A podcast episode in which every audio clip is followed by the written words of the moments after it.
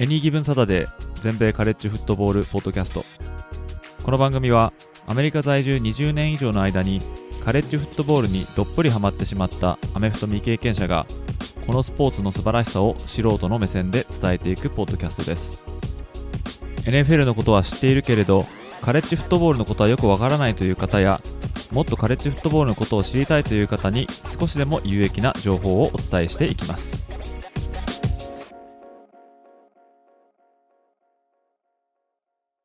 皆様ご機嫌いかがでしょうか？こちらは全米カレッジフットボールファンサイトエニーギブンサタデーがお送りするポッドキャストです。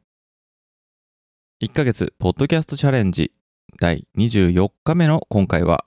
いつものようにチーム紹介となります。今回で21チーム目となるチーム紹介は UCLA となります。今回のエピソードでもマーチングバンドによるファイトソングを少しだけご紹介いたしますので、それをお聞きになりたい方は、ぜひ Spotify のアプリでこのエピソードを聞いていただけると幸いです。それ以外のアプリで聞かれる場合は、そのファイトソングのパート以外は全て普通に聞くことができます。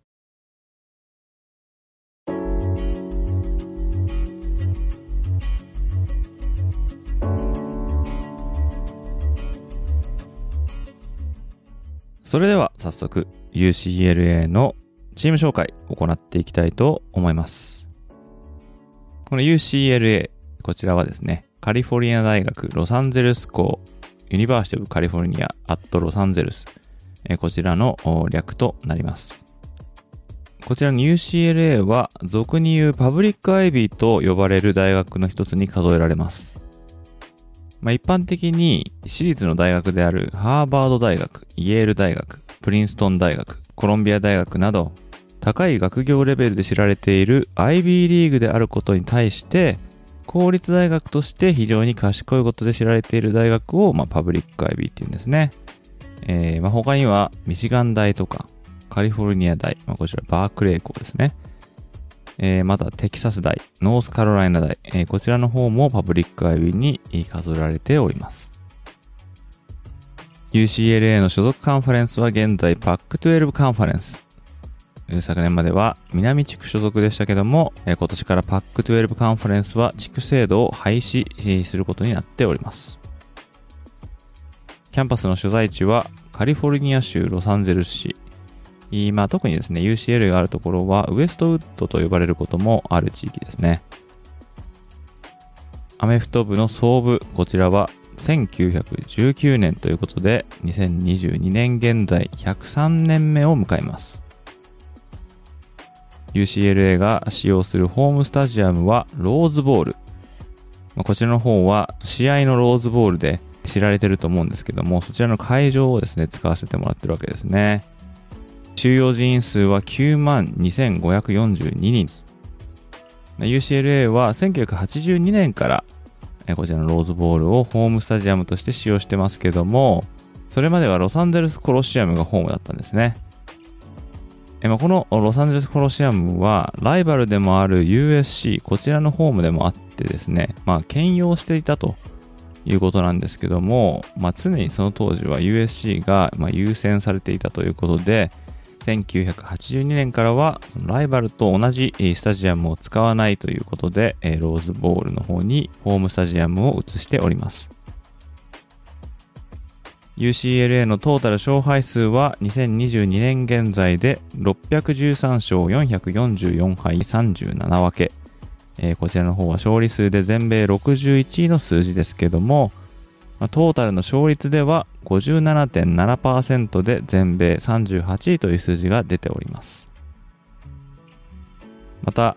レギュラーシーズン後に行われるボールゲームのトータル勝敗数はここまで16勝19敗1分け。そしてナショナルタイトル獲得数はここまで1回。こちらは1954年となっております。また所属するカンファレンスのタイトル獲得数は13回。個人賞の最高峰と呼ばれるハイズマントロフィーを獲得したのはここまで1人。こちらは1967年に受賞した QB のゲリー・バベン。この人1人となっております。UCLA の現在の監督はチップ・ケリー監督です。2022年現在5年目を迎えるチップ・ケリー監督は UCLA で18勝25敗という戦績を残しております。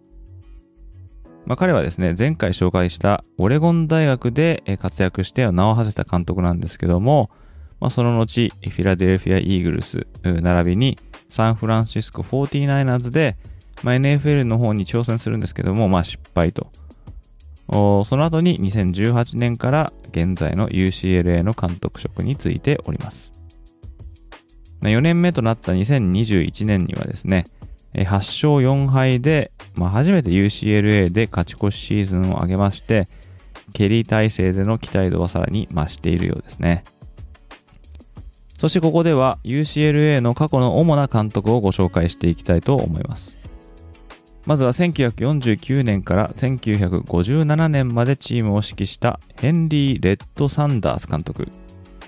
サンダース監督は UCLA フットボール史上唯一のナショナルタイトルを1954年に獲得しております。また就任期間9年間で負け越しシーズンがゼロということで過去の監督とはいえ UCLA 史上最も成功した監督の一人に数えられております。次に紹介したいのは1976年から1995年までチームを率いたテリー・ダナヒュー監督です。ダナヒュー監督は UCLA を20年間指揮して151勝をここで挙げたんですけどもこちらの数字は未だにスクールレコードとなっておりますまたパック10カンファレンスタイトルを5つ獲得ということで華々しい記録を残した監督ということになりますまあ、その後はですね、1996年から2002年までチームを指揮したボブ・トレド監督、2003年から2007年までチームを指揮したカール・ドレル監督、2008年から2011年までチームを指揮したリック・ニューハイゼル監督、2012年から2017年までチームを指揮したのがジム・モーラ監督、まあ、こういった感じでですね、数々の監督が歴任するんですけども、まあ、出入りが激しくて、まあ、残念ながら安定感に、まあ、乏しいとも言わざるを得ないんですけども、まあ、これはですね、カリフォルニア州の州立大学ということで、まあ、なかなか高額なサラリーをコーチ陣に費やすことができずに、まあ、それで他のチームに遅れを取ったというところも、まあ、挙げられると思うんですけども、まあ、故にですね、チップ・ケリーという大物監督を確保したときは、多少の驚きがあったんじゃないかなと思います。続いては UCLA の過去の主な選手をご紹介していきます。まずはニューヨークジャイアンツで活躍したランニングバックのフリーマン・マクニール。タイトエンドからラインバッカーにコンバートされ才能を開花してカレッジフットボールの殿堂入りも果たしたジェリー・ロビンソン。ダラスカウボーイで活躍してスーパーボールを3度も獲得したクォーターバックのトロイ・エイクマン。シアトルシーホークスでプレーした DB でえー、プロボールに5度選出されたケニー・イーズリー、ピッツバーグで活躍したディフェンスバックのカーネル・レイク、ボルチモア・レイブンズでプレーしてプロボールに11度も選出された名オフェンシブタックルのジョナサン・オグデン、ダラスカウボーイズとサンフランシスコ 49ers でプレーしてスーパーボールをダラスで2度、サンフランシスコで1度獲得したラインバッカーのケン・ノートン、主にジャクソンビル・ジャガーズでプレーしたランニングバックのマウリス・ジョーンズ・ドゥルー。主にカロライナ・パンサーズでプレーしたランニングバックのデショーン・フォスター。ミネソタ・バイキングスでプレーして、つい先日、ダラスカウボーイズに移籍したラインバッカーのアンソニー・バー。また、つい先日、クリーブランド・ブラウン入りしたクォーターバックのジョシュ・ローゼン。現在、ミネソタ・バイキングで活躍するラインバッカーのエリック・ケンドリックス。といった選手たちが UCLA 出身の選手なんですけども、さらに初の黒人メジャーリーグベースボールプレーヤーとして有名なジャッキー・ロビンソン。この人も実は UCLA の選手だったんですね。彼は UCLA でも初の黒人学生アスリートだったということで、アメフト部ではランニングバックとしてプレーして、まあ、1キャリーの平均が12.2ヤードという記録を残したんですけども、これは未だに UCLA のスクールレコードとなっております。続きまして UCLA のニックネームご紹介したいと思うんですけども、こちらはブルーインズですね。ブルーインっていうのは、まあ、クマ、まあ、つまりベアですね。こちらの別名ですね。で UCLA のニックネームはもともと子熊の意味であるこのカブスだったんですけども、まあ、強くなさそうなのでグリズリーズに改名したんですね。しかしですね、後に加盟することになったパシフィックコーストカンファレンスに所属していたモンタナ大学がすでにこのグリズリーっていう名前を使っていたことで、まあ、UCLA は再び改名することになって、で、ベアーズかブルーインに候補が絞られていたんですけども、また同じパシフィックコーストカンファレンスに所属していたカリフォルニア大学、こちらがベアーズとブルーインズをま兼用していたんですね。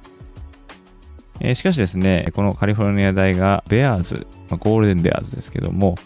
こちらの方にニックネームを一本化したことで、UCLA がブルーインズの名前を用いることができるようになったと。まあ、そんな背景があります。そして UCLA のマスコット、こちらはジョー・ブルーインというですね、名前のついた着ぐるみのクマがいるんですけども、あこのメスのバージョンはですね、ジョセフィーンっていう名前がついてて、ジョー・ブルーインとジョセフィーン・ブルーイン、このね、着ぐるみのクマ、マスコットの名前がついております。次に紹介したいのは UCLA のファイトソングです。こちらの方は Sons of Westwood こういった曲になっておりますけども、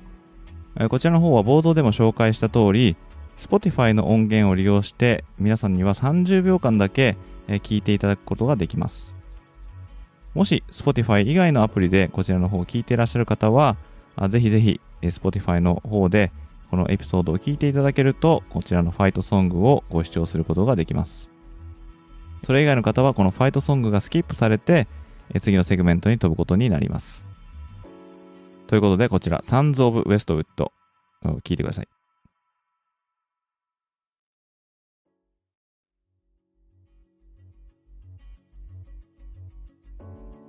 続きまして、UCLA のライバルチームをご紹介していきたいと思います。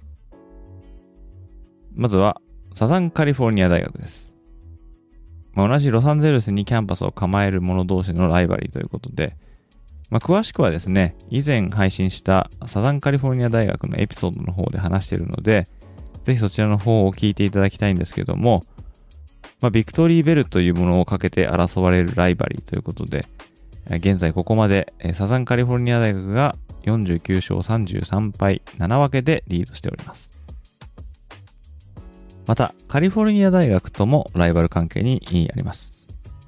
まあ、UCLA は、ま、カリフォルニア大学ロサンゼルス校、そしてカリフォルニア大学はカリフォルニア大学バークレー校ということで、同じユニバーシティオブカリフォルニアのこのシステム、これ全部で10あるんですけどもね、その10の中でも特にトップ2の大学同士の rivalry となっておりますけれども、カリフォルニア大学がゴールデンベアーズ、そして UCLA がブルーインズということで、どちらもクマのマスコットなので、こちらのマッチアップはベアボールと呼ばれることもあります。こちらのライバリー、2022年現在、UCLA が56勝34敗1分けでリードしております。そして最後に UCLA のトラディション、こちらを紹介していきたいと思うんですけども、まずは8クラップです。こちらは UCLA のスポーツイベントで使われる応援ジェスチャー並びにちゃんとなんですけども、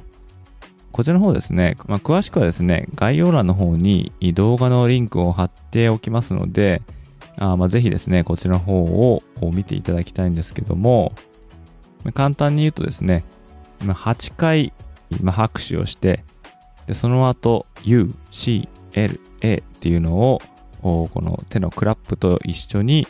叫んで、でその後わーっと盛り上がるっていうのはですね、あるんですね。このジェスチャーはですね、新入生がそのオリエンテーションで練習させられるほど、まあ、UCLA にとっては重要な、まあ、応援方法ということで、まあ、UCLA の学生ならばこの8クラップスを知らない者はいないとまあ、それぐらいの伝統になっております。また、フォースアップ。こういったハンドジェスチャーも最近のトラディションとなりつつありますね。まあ、これは本当に割と新しめなジェスチャーなんですけども、以前 USC のエピソードでもご紹介したこの V サイン。ライバルである USC がこういった有名なジェスチャーがあるのに、UCLA にはないのは変だということで、えー、まあ選手によってこれ編み出されたハンドジェスチャーなんですけども、こちらの方は両手で親指以外の4つの指を胸の前でこう立てると。えー、こういうですね、ハンドジェスチャーですね。だから、まあ、フォーズの4は、まあ、4ですね。まあ、4つの指、これを立てる。その4つの指を立てたものが2つあるんで、まあ、フォーズっていうね、複数形になってますけども、 Fours Up ですね。これ4つは何かって言ったらですね、この UCLA、このアルファベットの4つという意味があるんですね。そしてさらにこの4つ、これが2つあるんで、まあ8つですけども、これはですね、先ほど紹介した8クラップの8、8ですね。これがかかってるっていうですね、ハンドジェスチャーですね。まあ、フォーズアップ、数字の4に S でアップ、えー、フォーズアップっていうですね、ハッシュタグ、こちらの方はですね、UCLA の Twitter とか、インスタグラムなどで、えー、もう頻繁にハッシュタグとして使われているということで、まあ、少しずつですね、これ浸透してきている伝統じゃないかなと思います。ということで、ここまで UCLA のチーム紹介をしてきましたけども、ま、UCLA はどちらかというと、ものすごい強い男子バスケの大学として知られてるんですけども、まあ、ここでも紹介した通り、フットボール部からも著名な NFL 選手が生まれているように、歴史あるフットボール部が存在していることもまあ確かなんですよね。しかしながらアーチライバルであるサザンカリフォルニア大学がナショナルタイトルを量産する中で、同じ LA にキャンパスを構えるチームとしては、まあ遅れをとっている感じは否めません。アカデミック面での UCLA の著名度はもはや言うまでもありませんけれども、ま、スポーツ、特にフットボール部には、ぜひともパック12カンファレンスで上を狙えるようなチームに前戻ってほしいところですね。オフェンスのアイデアマンであるチップ・ケリー監督体制で、チームは昨年一筋の光を見出したようにも思えます。昨年の躍進がたまたまだったのか、もしくはこの勢いが今年も続いていくのか、期待を込めて彼らを追いかけてみたいと思います。ということで、以上が UCLA のチーム紹介となります。